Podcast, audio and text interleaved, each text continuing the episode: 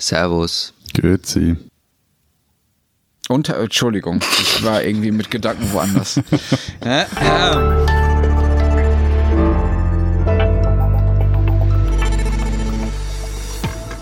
Servus. Grüezi. Und hallo, willkommen zur 48. Ausgabe unseres Transalpinen Podcast mit Lenz Jakobsen, Politikchef bei Zeit Online in Berlin. Matthias Daum, Leiter der Schweizer Ausgabe der Zeit in Zürich. Und Florian Gasser, Redakteur bei den Österreichseiten der Zeit in Wien. Unsere zwei Themen diese Woche. Die Zersiedelung unserer Landschaft und unserer Länder. Was wird eigentlich mit was bebaut und wem schadet und wem nützt das? Besonders Matthias hat sich damit sehr intensiv beschäftigt. Und wir wollen reden über das Impfen beziehungsweise über Impfpflicht und Impfgegner. Vorab noch der Hinweis auf unsere Mailadresse. Sie erreichen uns unter alpen.zeit.de De. So, nun noch zum ersten Thema. Matthias, ihr stimmt mal wieder über eine Initiative ab. Das ist ja bei uns auch so. Genau, bei uns ist es so, wenn wir nicht so genau wissen, worüber wir reden sollen, dann gucken wir einfach, was die Schweiz gerade so abstimmt. so, so machen wir unser Blatt.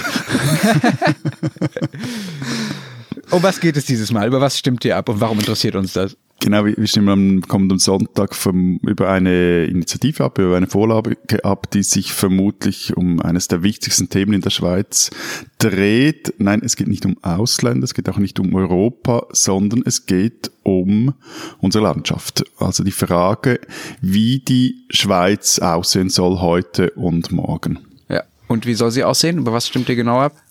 Na gut, also wenn es nach den äh, jungen Grünen geht, die diese sogenannte Zersiedelungsinitiative eingereicht haben, sieht die Schweiz so aus, dass die eingezogenen Bauzonen, das eingezogene Bauland in der Schweiz auf dem Stand von heute eingefroren würde.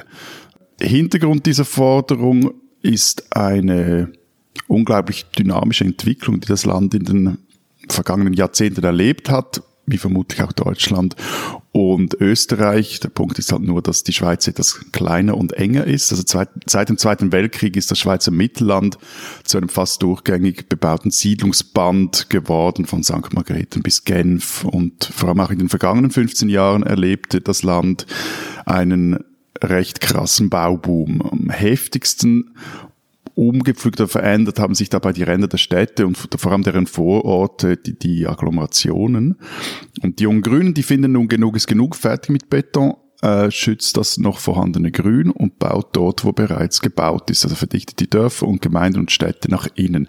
Grundsätzlich eine gute Idee, Allerdings halte ich die Initiative und ihre Forderung für kontraproduktiver, vielleicht dazu später. Ja, lass uns erstmal klären, was, über was wir überhaupt reden. Also was genau meint Zersiedlung? Ist jedes Gebäude, was ich irgendwo ins Grüne setze, schon Zersiedlung? Das klingt ja auch schon so, so negativ. Was, was genau ist das genau, Problem? Genau, also je, jetzt wird sehr schwierig. Wie du gesagt hast, also Zersiedlung, das hat ja schon, das Wort hat ja so einen pejorativen Unterton.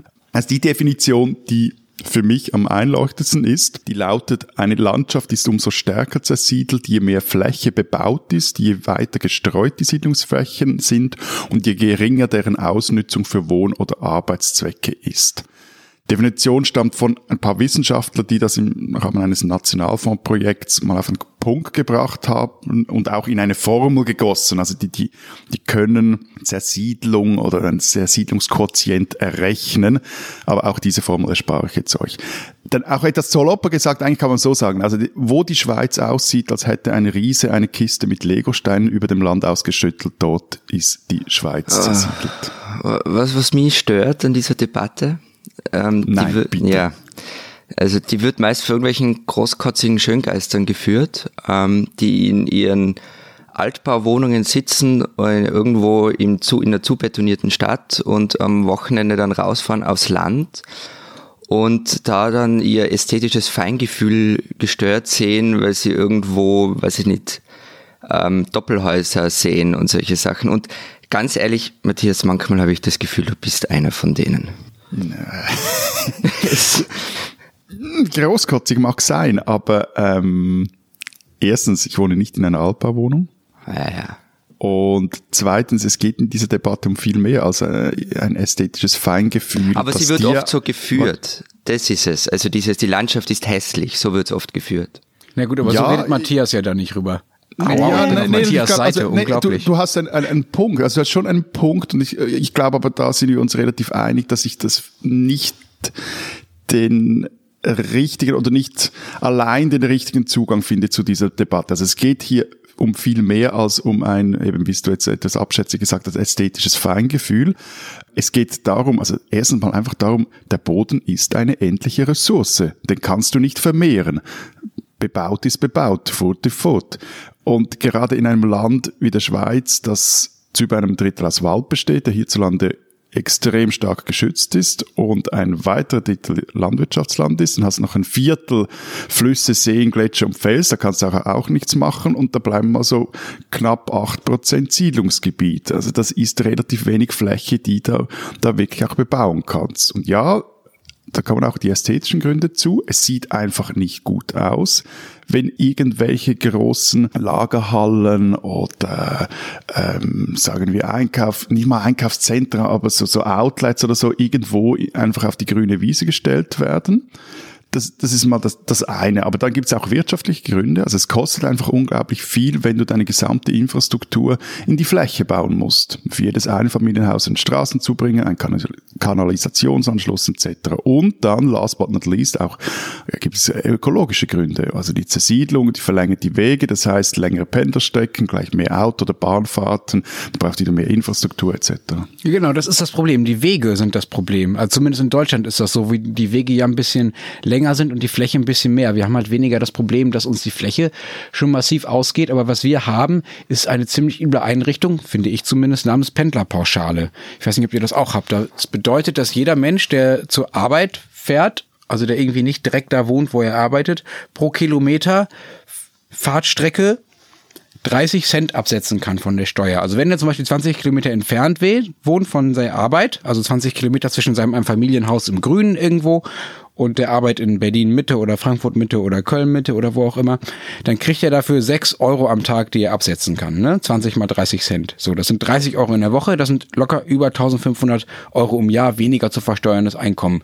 Das macht zumindest bei den Steuersätzen, die wir in Deutschland zu haben, dann tatsächlich auch einiges aus, was man am Ende weniger zahlt. Das heißt, derjenige, der weit rauszieht, wird nicht etwa politisch dafür bestraft, der muss dafür nicht zahlen, sondern der muss, der kriegt, der wird dafür belohnt letzten Endes, ja. Soll er also doch in einer 20 Quadratmeter Wohnung in Berlin Mitte wohnen? Also Nein, soll er nicht. Nein, soll er nicht. Natürlich ist es ein Problem, dass die Mieten in Innenstädten zu hoch sind. Darüber haben wir auch schon anders geredet oder oft geredet, aber ich finde schon, dass es ein politisches Ziel sein sollte, dass Wohnort und Arbeitsort nicht zu weit auseinandergehen, weil das übrigens auch was mit äh, Gestaltung von sozialen Nahräumen zu tun hat. Also wenn jemand dort einkauft und da arbeitet, wo er wohnt, dann ergibt sich auch mehr öffentliches Leben auf der Straße. Wenn jemand jeden Tag eine Stunde im Auto verbringt, weil er hin und her fährt, dann hast du halt überall so kleine Satelliten und kein öffentliches Leben mehr. So bisschen zugespitzt. Aber das ist ein Problem. Das heißt, es wird ähm, durch die Pendlerpauschale belohnt. Deswegen heißt das Ding auch Zersiedlungspauschale bei uns. Meine Lieben, äh, ich weit so den Verdacht nicht los, dass ihr zwei ein Einfamilienhaus-Trauma aus eurer Kindheit habt. Kann das sein?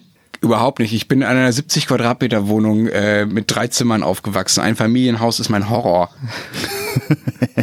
Bei mir war es ein Reihenhaus und äh, eben, also, wie ich vorher gesagt habe, es, es, es gibt in der Schweiz eine lange Tradition dieser Einfamilienhausbeschimpfung, die ich völlig gaga finde, weil sie total kontraproduktiv sind. Also begann bei Max Frisch reicht bis in die Gegenwart. Zuletzt beschwerte sich jetzt im, im im Zuge dieser Kampagne über diese Initiative der Tessiner Star-Architekt Mario Botta über die Hüslifizierung der Schweiz. Es sind immer Architekten. Ausgerechnet er, der seine Karriere mit einem Einfamilienhaus begann und mit seinen grausligen Monsterbauten ganze Stadtansichten verschandelt.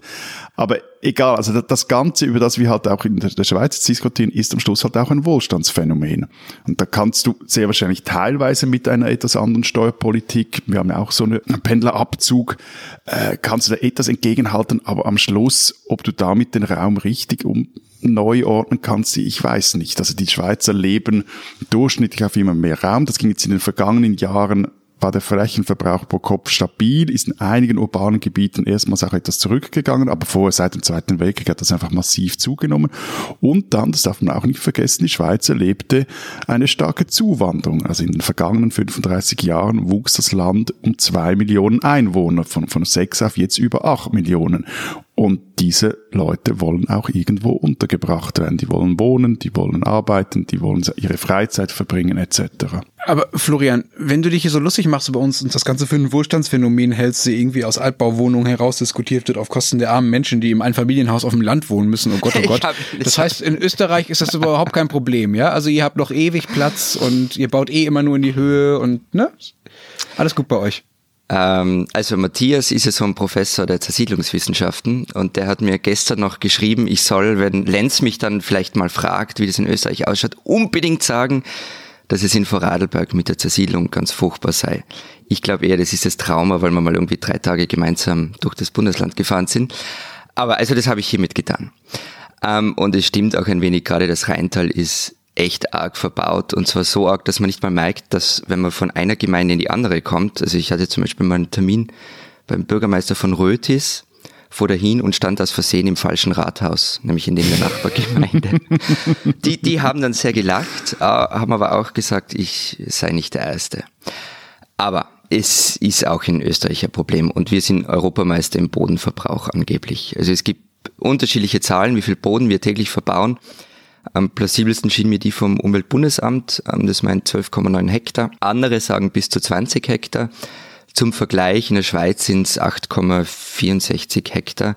Man muss aber dazu sagen, die Zahlen sind wirklich nur bedingt miteinander vergleichbar. Das hat übrigens ganz viele Ursachen, diese Zersiedelung. Und also Pendlerpauschale gibt es auch bei uns. Und eine der größten Ursachen ist aber, dass Gemeinden einfach dafür belohnt werden, wenn sie wachsen wegen der Kommunalsteuer, also die, der Steuer, die sie einbehalten dürfen. Und deshalb pflanzt zum Beispiel jede Kleingemeinde an ihre Grenze ein Gewerbegebiet und womöglich noch ein Einkaufszentrum, ein Baumarkt und was weiß ich was alles. Also wenn man in Österreich von einer Autobahn abfährt, dann steht da meistens ein Gewerbegebiet. Und entscheiden kann es der Bürgermeister, der ist wahnsinnig mächtig. Ähm, der ist nämlich die Baubehörde in seiner Gemeinde.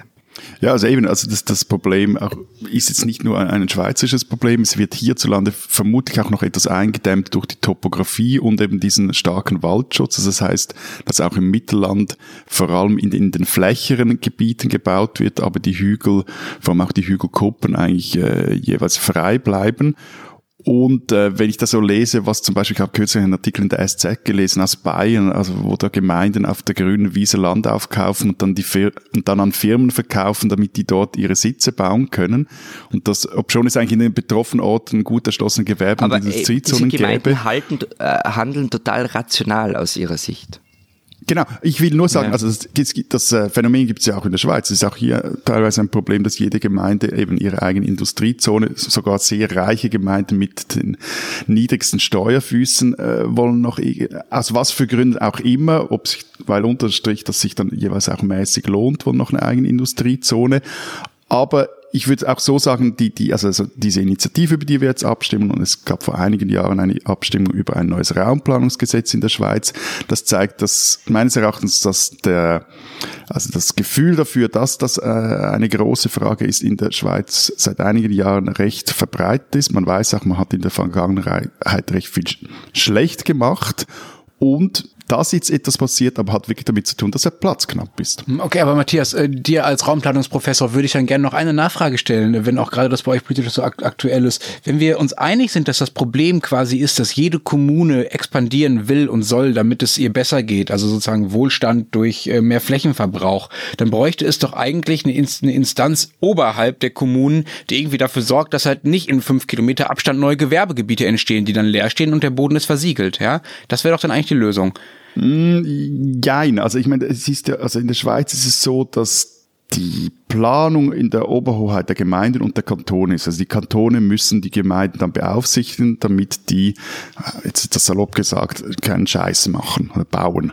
Und der Bund wiederum ist dafür verantwortlich, dass er die sogenannten Richtpläne, also die Pläne, auf der die Kantone einzeichnen, wo sie in Zukunft sich entwickeln wollen, der muss die absägen. Das ist jetzt neuerdings so und der muss die auch, den auch auf die Finger schauen, dass da ähm, alles mit rechten Dingen zu und her geht.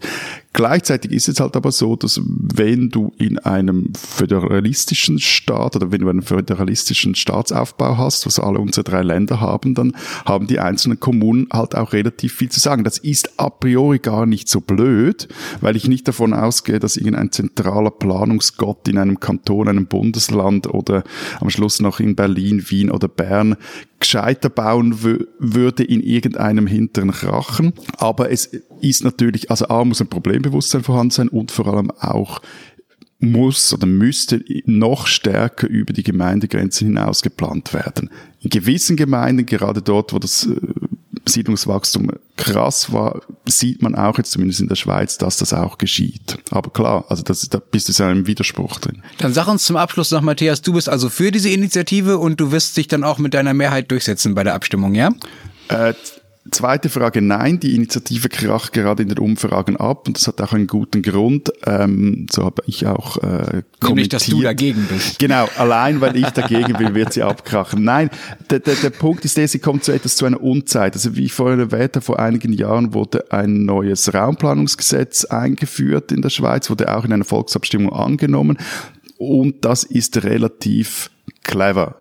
Und cleverer als jetzt einfach fixe Obergrenzen zu ziehen, weil jetzt so ist, wenn du jetzt das einfach einfrierst, dass an einen Orten immer noch Bauland, zu viel Bauland, das eingezont ist, an anderen Orten eher zu wenig. Das halte ich für nicht praktikabel, auch wie die Initianten jetzt sagen, dass man da Landreserven dann über Kantonsgrenzen etc. abtauschen sollte. Und zu guter Letzt, und jetzt wird sich der Florian freuen, stört mich auch so etwas die Haltung der jungen Grünen gerade gegenüber den Agglomerationen, also den Vororten. Und da wird genau mit diesem städtischen Schüssmilieublick, den Florian so hasst, recht verächtlich auf die Mehrheit der Einwohner dieses Landes geschaut. Diesen Schweizer sollten Sie kennen. Es gibt liberale Politiker, die, wenn man ihnen einen Porsche will, eine Hetzkampagne gegen das Automobil wittern. Und dann gibt es Rudi Noser. Der Schweizer FDP-Politiker und Ständerat ist eben nicht nur Politiker, sondern auch Unternehmer, prominenter Wirtschaftsliberaler und seit vergangener Woche auch Klimaschützer. Er unterstützt die sogenannte Gletscherinitiative, die verlangt, dass die Schweiz bis zum Jahr 2015 ihre CO2-Emissionen nicht radikal senkt, sondern beendet. Fossile Energie soll verboten werden. Was wie ein linksgrünes Träumerprojekt klingt, ist mittlerweile ein breites Bündnis und hat ernsthafte Chancen auf Umsetzung. Dass sich nun ein Liberaler für Verbote einsetzt, in der Schweiz ist offenbar vieles möglich. Rodinosa, ein Schweizer, den man kennen sollte.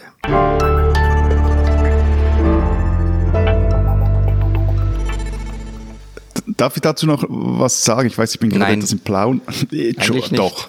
Also, aber ich bin etwas im Plauderlaune heute. Wir machen, äh, demnächst, wir machen demnächst so Zeitcounter wie bei den TV-Duellen um die Kanzlerschaft oder so. so mitzählen. Wie viel redet eigentlich Matthias und wie viel reden wir? Mhm. Also, ähm, nee, aber passt zum Thema. Also, ich, am Samstag fand in der ganzen Schweiz große Klimademonstrationen statt, organisiert von den Schülern, die jeweils am Friday für ihre Future streiken. Ich äh, habe mir das hier in Zürich angesehen und ehrlich gesagt, ich war recht baff. Also die Stadtpolizei hat anscheinend mit 400 Demonstranten gerechnet.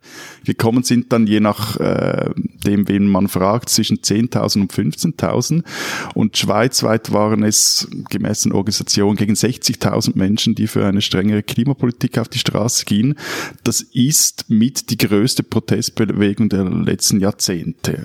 Das, äh, Dann sollten wir vielleicht mal im Podcast drüber reden demnächst. Voila. Wow. Lass uns erstmal mit unserem zweiten Thema für diese Sendung weitermachen. Impfen. Vor 60 Jahren wurde die Schluckimpfung für Polio, also Kinderlähmung in unseren Ländern eingeführt. Aber seit einigen Jahren warnt nun die WHO, also die Weltgesundheitsorganisation, vor einer zunehmenden Impfskepsis weltweit und hält das sogar für eine der großen Gesundheitsgefahren in den industrialisierten äh, Aber ich meine, Entschuldigung, ich meine, ja. Impf Impfgegner sind wirklich das Hinterletzte. Also das, die sind schlimmer noch als Flat Earther und FC Basel Fans. Ähm, echt, diese Fußballvergleiche immer, wenn du wütend bist. Erzähl doch erstmal, Florian, warum sprechen wir jetzt überhaupt über das Impfen bei euch in Österreich? Ist was passiert? Ja, die Masern sind mal wieder ausgebrochen und zwar im Landeskrankenhaus in Graz.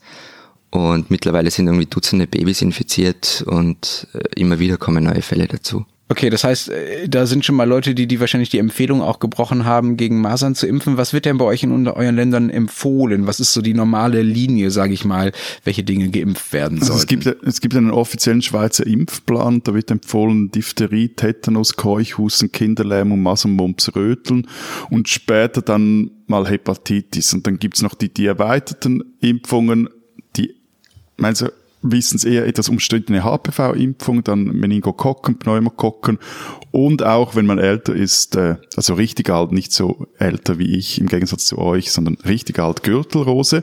Und vor allem auch, weil die Schweiz immer mehr zum Zeckengebiet wird, gehört eigentlich auch FSME auf diese Liste, also Frühsommer Meningoenzephalitis, äh, die zu Hirnhaut- oder Hirnentzündungen führen kann. Also es gibt auch einen österreichischen Impfplan und das spare ich euch jetzt, ist am Ende des Tages recht ähnlich wie jene in der Schweiz. Aber ich finde, damit sollten wir uns jetzt nicht allzu lange aufhalten. Die Frage ist doch, warum können im Jahr 2019 Masern ausbrechen? Also für einen ordentlichen Schutz bräuchte es eine Durchimpfungsrate von 95 Prozent. In Österreich liegt man unter 90 Prozent. Und das finde ich einen ziemlichen Wahnsinn. Darf ich euch an der Stelle gleich eine Geschichte aus Berlin erzählen? Wir bitten darum. ich glaube, ihr wisst schon. Aber haben das Gefühl, wir wissen, was da kommt. Oh ja.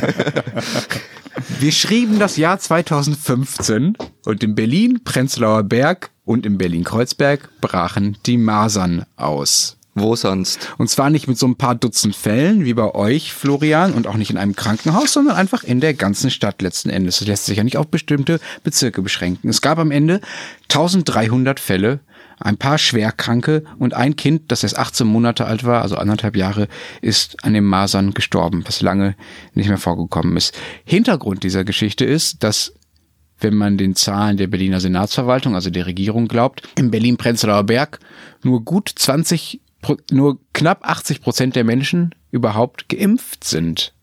Da sind also über 20 Prozent der Leute sind einfach nicht so geimpft, wie wir das gerade besprochen haben. Also mit den Impfungen, die es braucht, unter anderem die gegen Masern. Das ist viel, viel, viel, viel mehr als im Rest Deutschlands. Im Rest Deutschland liegt die Quote so bei, ja, irgendwo bei fünf bis zehn Prozent vielleicht, je nach Impfung so. Und das ist krass, weil man damit ja das Risiko erhöht, dass man auch andere ansteckt. Wenn man genau, selbst krank wird, okay. Das ist das ja. eine Problem. Ja, muss man, glaube ich, einmal erklären. Also das, ich finde es völlig okay, wenn jemand so blöd ist, zu sagen, ich will, ich will lieber, dass mein Kind krank wird, als dass es nicht krank wird, weil ich irgendwie Na, glaube, das dass ja das für den okay, weil es ja, weil es ja auch eine Fremdgefährdung ist, weil ich es fürs Kind genau, entscheide. Das ist nämlich der Aber nächste, ja. Genau. Das Entscheidende ist dann aber, dass sich Leute daran anstecken und dass sich Leute daran anstecken, die es vielleicht nicht so gut vertragen wie mein Kind. Ja, man erhöht einfach das Risiko, dass irgendjemand wirklich beschädigt wird durch diese Krankheit letzten Endes. Das finde ich einfach, Entschuldigung, asozial. So. Also es ist, ein, ich finde, ich finde das ehrlich gesagt auch nicht okay und ähm, Vielleicht braucht's, der freiheitsliebende Schweizer wird jetzt gleich ganz nervös hin und her rutschen, aber vielleicht braucht's einfach wirklich eine Impfpflicht.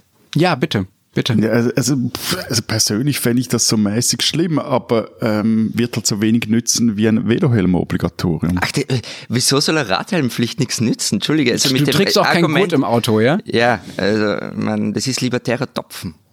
Also aber äh, nein, nein, nein, weil die Zahlen äh, dagegen sprechen. Also die Durchimpfrate Welche? ist ruhig.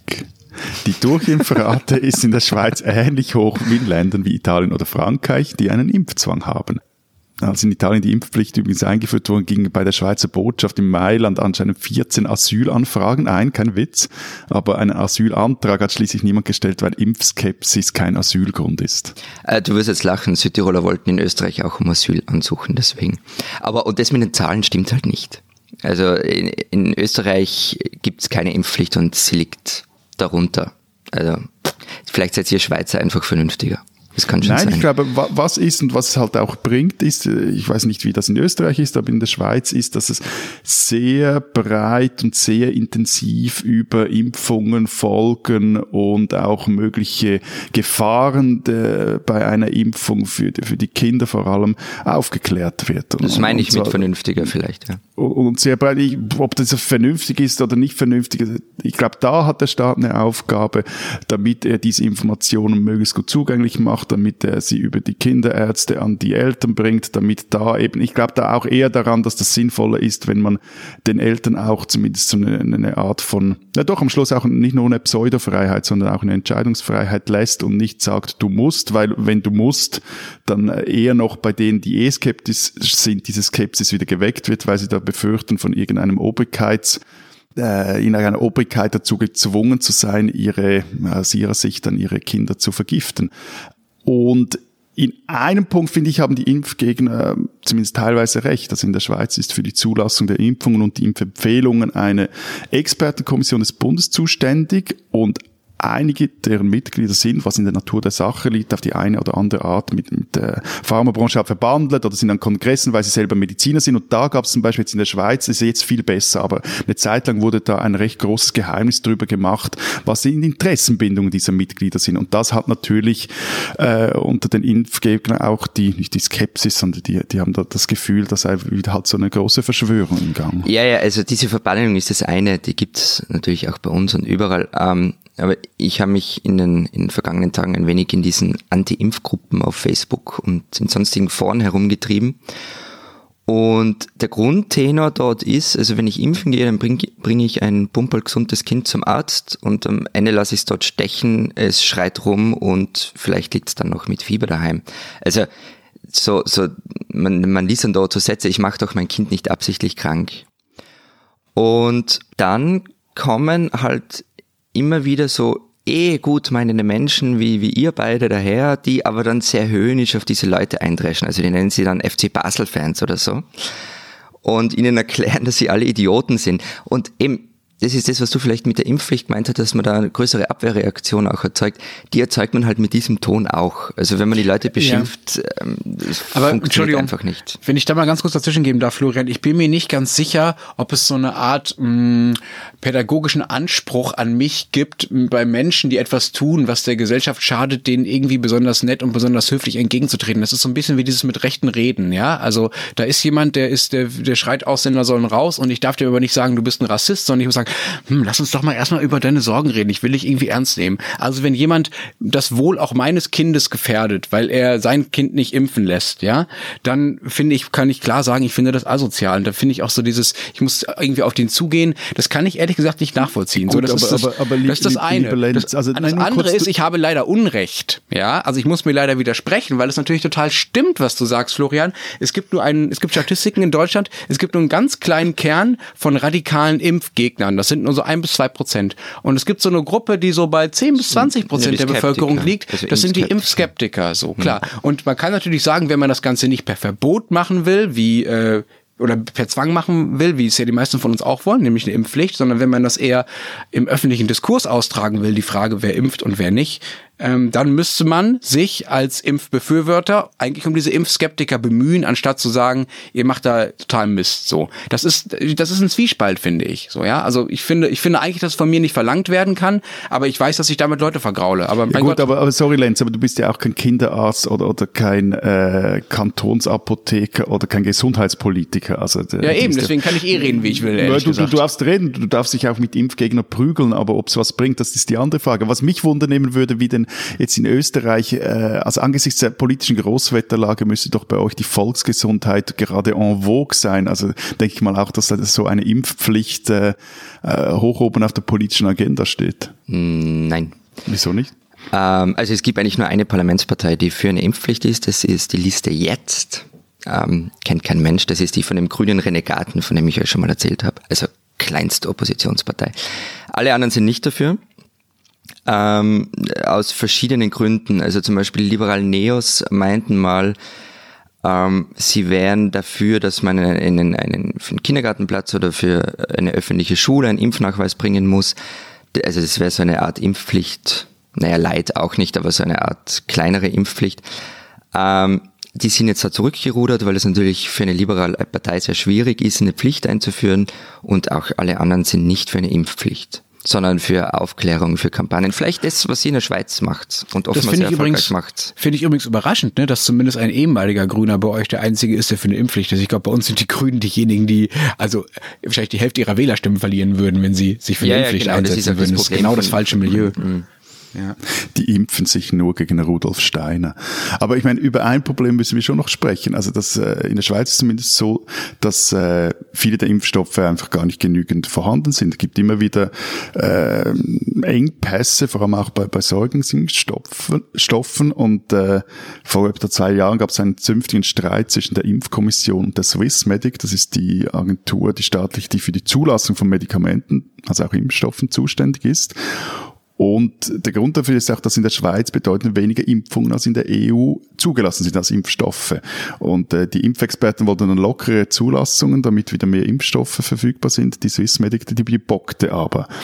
Und dazu kommt auch noch ein Problem, dass immer weniger Pharmafirmen den Impfstoffmarkt unter sich aufteilen, wodurch das auch schon mal äh, Forderungen gab, dass es wieder, dass wieder Impfstoffe in der Schweiz produziert werden sollen, was dann die Pharmabranche gesagt hat, äh, sorry, aber äh, dann gibt uns mal diese Milliarden, die dann das kosten würde. Oh ja, lass uns gern mal über die Rolle der Pharmaindustrie streiten. Äh, fürchte, sind wir uns zu einig. Hm, ich weiß nicht. Die spinnen, die Schweizer. Zurzeit laufen in Schweden die Ski-WM der Alpinen und ich gehe mal davon aus, dass wir Österreicher mal richtig abräumen werden. Medaillenmäßig versteht sich. Ähm, denn wenn es um das Geschäft geht, da haben äh, bei der FIS, dem Internationalen Skiverband, nach wie vor Nona die Schweizer das Sagen. Allen voran Gianmarco Kaspar. Seit 1998 ist er heute 75-jährige Präsident der FIS und, wie soll ich es freundlich sagen, kein sehr diplomatischer Zeitgenosse. Klimawandel, da lacht er nur drüber. Es gibt keinen Beweis dafür, wir haben Schnee zum Teil sehr viel, meinte er. 100.000 Bäume, die für eine Abfahrtspiste gefällt werden, das waren eher Büsche als Bäume, sagt er dazu. Sowieso meinte Kaspar kürzlich in einem Zeitungsinterview auf die Frage, wo er künftig sportliche Großanlässe veranstalten möchte. Vom Geschäftlichen her sage ich, ich will nur noch in Diktaturen gehen. Ich will mich nicht mit Umweltschützern herumstreiten. Liebe Schweizer, ihr spinnt.